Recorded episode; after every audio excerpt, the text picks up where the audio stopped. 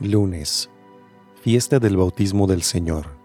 Evangelio según San Mateo, capítulo 3, versículos del 13 al 17. En aquel tiempo Jesús llegó a Galilea al río Jordán y le pidió a Juan que lo bautizara.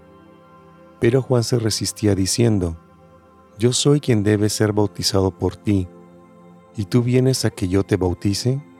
Jesús le respondió, Haz ahora lo que te digo porque es necesario que así cumplamos todo lo que Dios quiere. Entonces Juan accedió a bautizarlo. Al salir Jesús del agua, una vez bautizado, se le abrieron los cielos y vio el Espíritu de Dios que descendía sobre él en forma de paloma, y oyó una voz que decía desde el cielo, Este es mi Hijo muy amado, en quien tengo mis complacencias. Palabra del Señor.